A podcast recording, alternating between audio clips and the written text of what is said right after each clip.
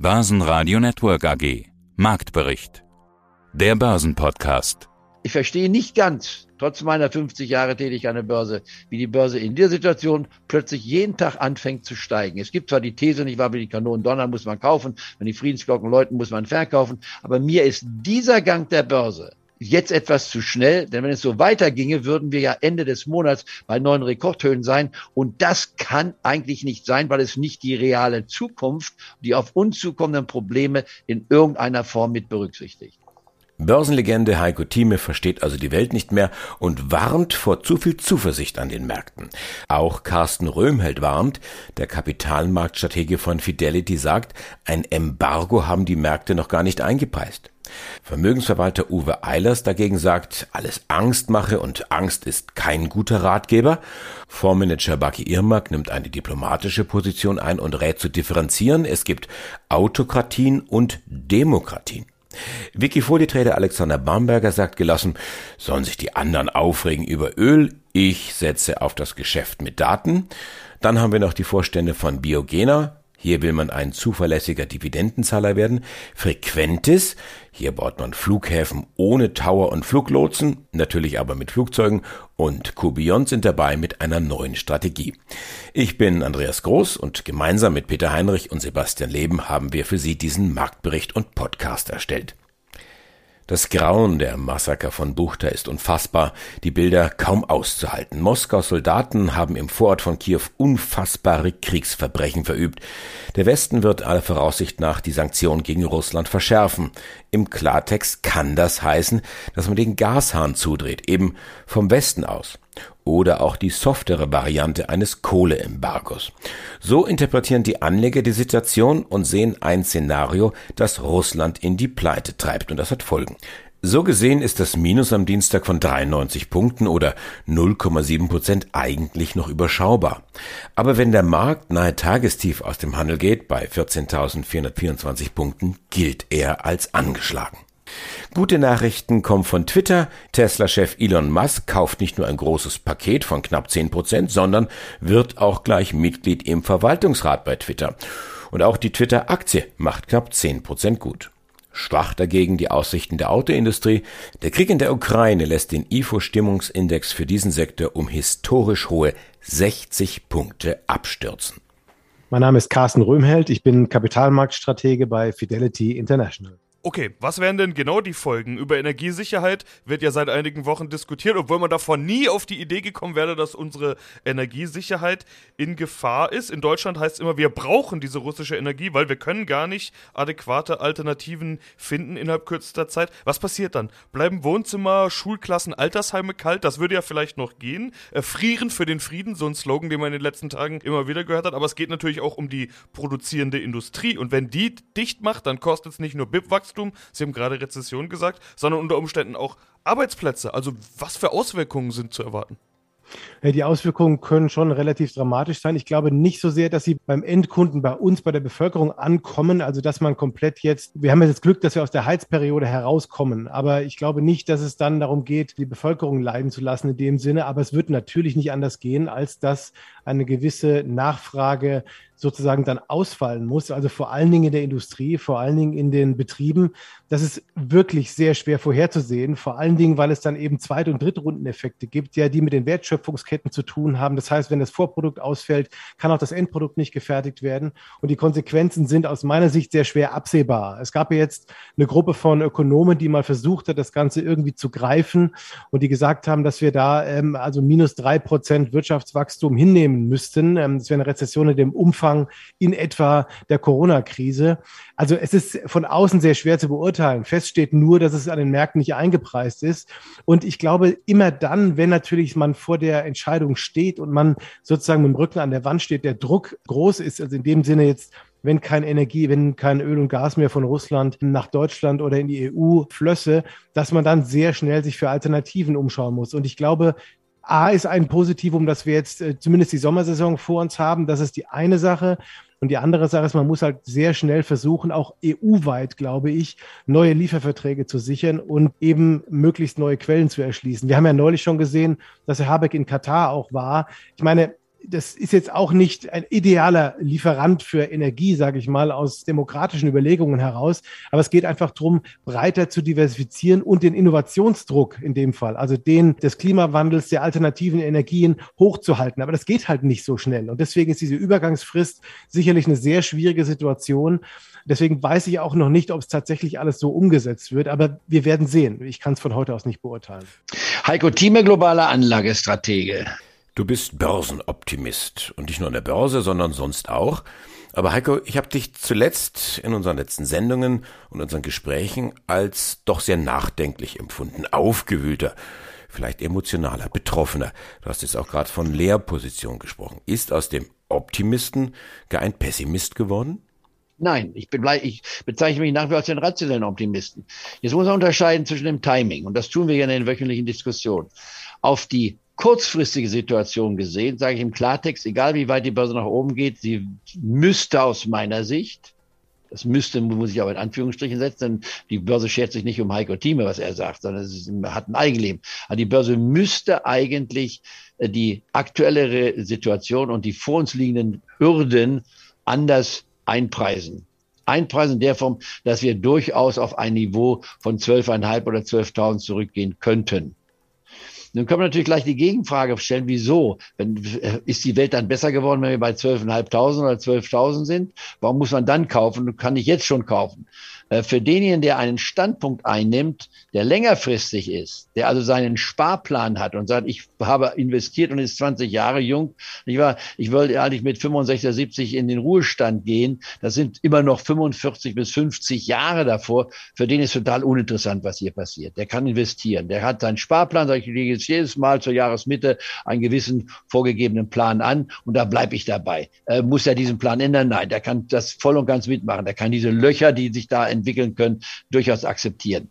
Aber das sind ja, das ist die eine Gruppe. Also Sparpläne biete weiter aufrechterhalten. Da gibt es gar nichts gegen zu sagen. Wer aber sagt, ich möchte auch die Höhen und Tiefen der Börsen Ihnen etwa vorahnen, bei den Höhen würde ich gerne mal einen Gewinn mitnehmen und bei den Tiefen will ich gerne einsteigen. Das ist ja also so die Sinn, Definition auch unseres Clubs, weil wir uns wöchentlich treffen, weil wir wöchentlich die Dinge diskutieren. Denn derjenige, der einen langfristigen Sparplan hat, der muss sich nicht jede Woche mit der Börse auseinandersetzen. Der sagt, ich habe einen permanenten Sparplan, der läuft automatisch. Für den sollte sich nichts ändern. Aber er sagt, nee, ich würde ganz gerne mal eine Aktie, nicht wahr, die bei 20 ist, kaufen und dann, wenn sie 40 ist, verkaufen, wenn ich glaube, sie geht wieder zurück auf 30, weil es übertrieben ist. Also die Übertreibung oder die Schwankung der Börse, wenn man die mitnehmen möchte, und das ist ja also unsere Intention mit, nee, abgesehen vom permanenten Sparplan, den wir haben, denn die Aktie ist die beste Anlage, die es gibt.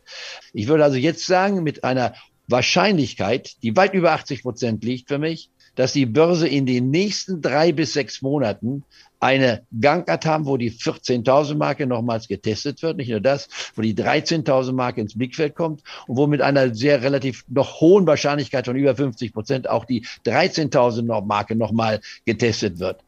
Ob die 12.000 Marke unterschritten wird, da sinkt mein Prozentsatz. Den Prozentsatz aus heutiger Sicht würde ich sagen, die 12.000 Marke wird höchstens mit einer 20-prozentigen Wahrscheinlichkeit nochmal unterschritten werden können. Die 11.000 Marke mit einer 10-prozentigen Wahrscheinlichkeit und die 10.000 Marke würde ich sagen, die Chance, dass wir da zurückgehen, würde ich äh, als weniger als 5 Prozent setzen, also schließe ich es aus.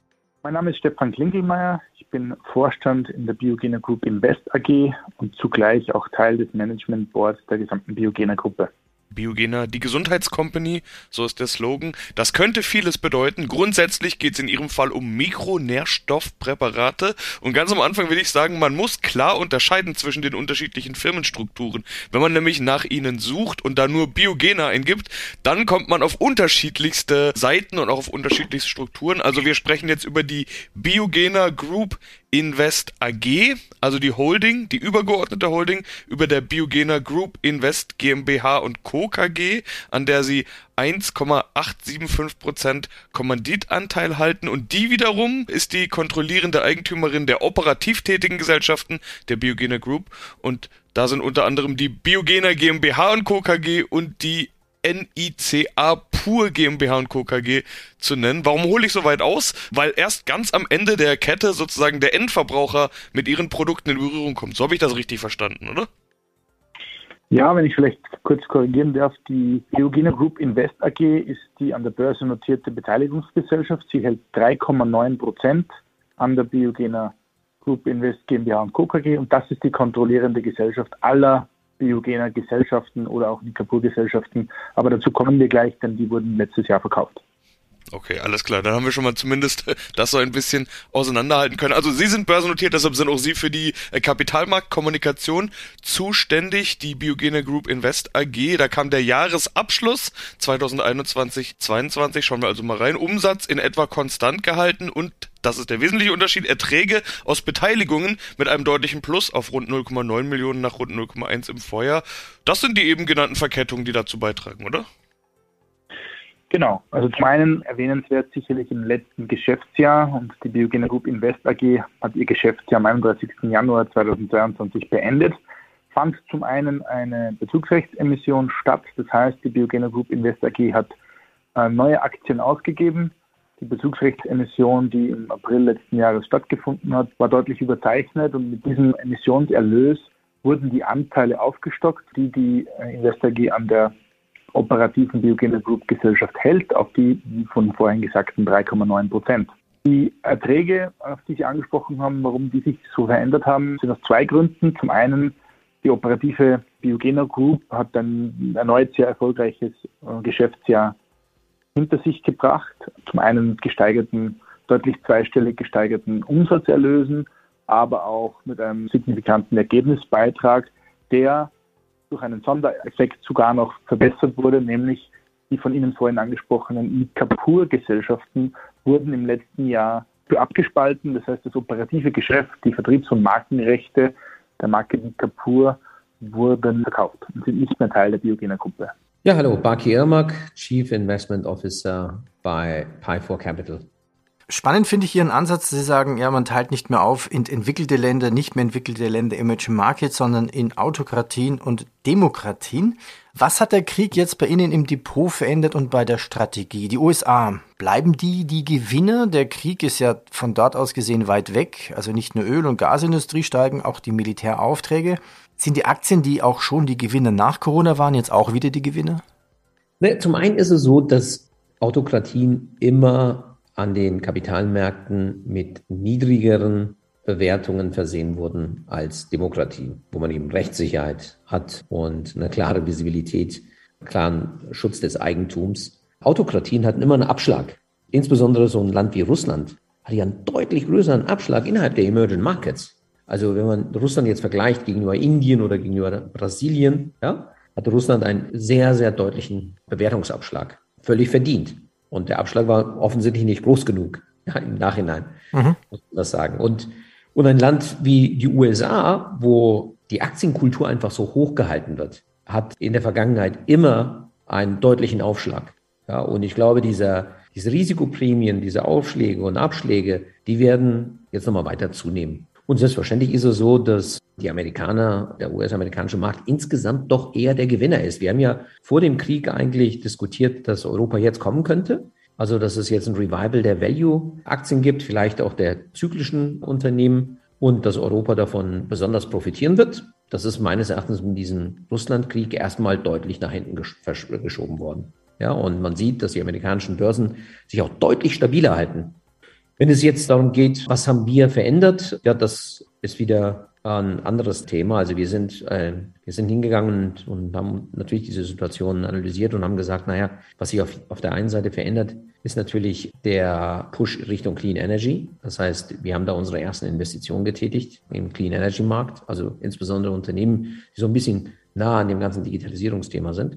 Wir sind hingegangen und haben gesagt, äh, ja, mit den höheren Energiepreisen wird das Umfeld für digitale Unternehmen in rohstoffreichen Ländern einfach besser. Also insgesamt der Wohlstand steigt dort. Mhm. Und diese Unternehmen werden zwangsläufig auch partizipieren, also Fintech-Unternehmen zum Beispiel in Brasilien oder zum Beispiel in Kasachstan. Hätten Sie ein Beispiel dafür? Also Clean Energy nahe der Digitalisierungsgegend, Umfeld? Hm? Ja, ja, klar. Also wir, wir sind gerade dabei, einige Positionen da aufzubauen. Die zwei Namen, die ich nennen kann, ist auf der einen Seite Enphase, auf der anderen Seite SolarEdge. Das eine ist ein US-Unternehmen, das andere ist ein Unternehmen aus, aus Israel.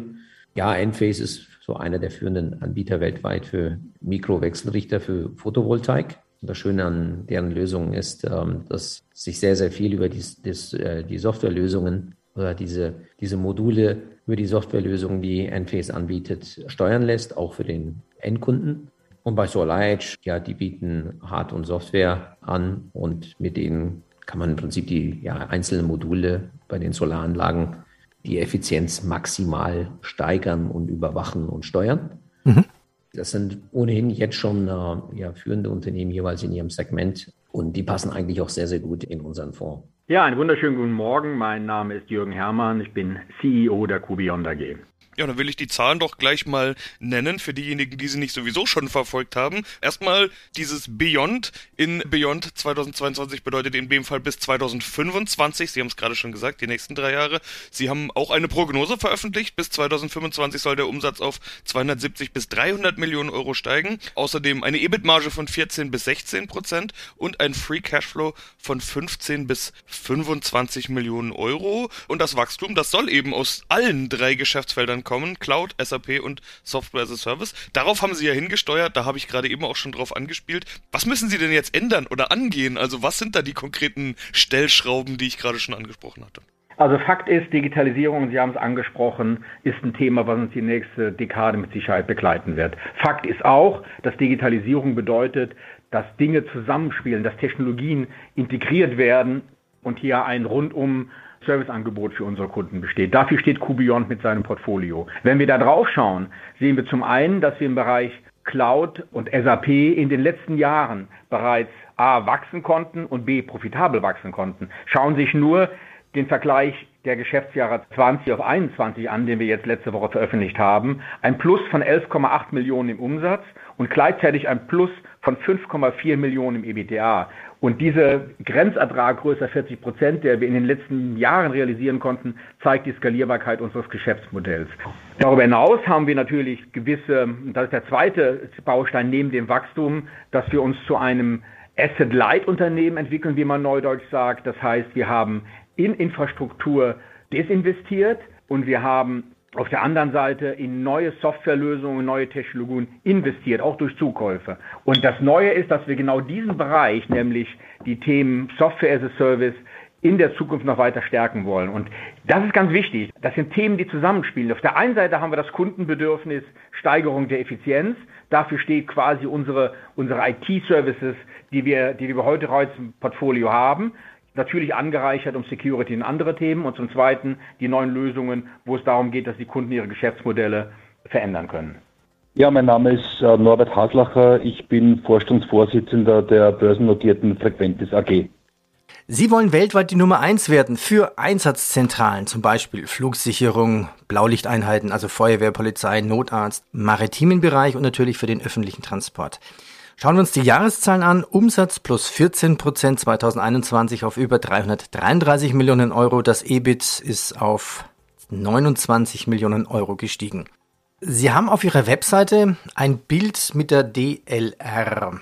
Frequentes und DLR steht ja für Deutsches Zentrum für Luft- und Raumfahrt. Wir haben da auch immer wieder mal Interviews mit Köln davon. Und mit der DLR heben Sie Multiple Remote Tower Konzepte. Sie heben quasi ab, um sich das bildlich vorzustellen.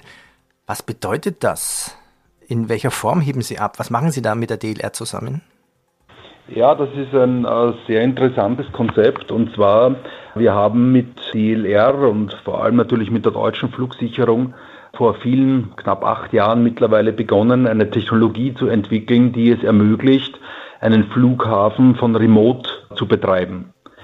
Saarbrücken war ja der erste, der dann auch zugelassen wurde und mittlerweile vor drei Jahren auch live gegangen ist. Am Flughafen Saarbrücken sitzt keine Controllerin mehr physisch am Tower, sondern die Controller sitzen in Leipzig, knapp 500 Kilometer weit weg. Jetzt gibt es natürlich durch diese Technologie und durch die Freigabe dieser Technologie für den Flugverkehr viele Use Cases. Das eine sind militärische Use Cases, wo der Fluglotse oder die Fluglotsin sicher in einem Bunker sitzen kann und ein Flugfeld betreiben kann. Aber es gibt auch sehr starke Tendenzen, gerade regionale Airports, wo es wenig Verkehr gibt, aus einem Center heraus zu betreuen und zwar mehrfach zu betreuen im Sinne von ein Controller-Team kann dann zwei bis drei Airports betreuen, um die Flüge so arrangieren, dass man deutliche Kosten spart äh, auf der Fluglotsinnenseite und mit einem Fluglotsenteam eben mehrere regionale Airports damit auch weiter äh, am Laufen halten kann. Das finde ich jetzt total spannend. Wo ist da die Grenze? Geht das immer bei jedem Wetterbetrieb, zum Beispiel bei, bei dickem Nebel oder schweren Regen? Ja, das kommt natürlich auf die Technologie an. Wir haben in Deutschland Infrarot im Einsatz und die Sichtweiten von Infrarotkameras sind natürlich deutlich besser als die des menschlichen Auges. Äh, heute sitzt ja ein Lotse oder eine Lotsin am Tower und hat ähm, ein Fernglas in der Hand. Mit dem kann ich nicht durch den Nebel schauen. Oder auch bei Nacht sehe ich da eben nur die Lichtanlagen der Flugzeuge. Mit Infrarot habe ich da natürlich eine ganz andere Situational Awareness, wie man das nennt. Und erhöht natürlich auch die Safety für die Passagierinnen und Passagiere in den Flugzeugen. Und damit habe ich die Möglichkeit, einen ganz anderen Durchsatz an Flügen innerhalb einer gewissen Zeit zu managen, wie wenn ich physisch am Tower sitzen müsste bei Nebel oder bei Nacht. Börsenradio Network AG Marktbericht. Der Börsenpodcast.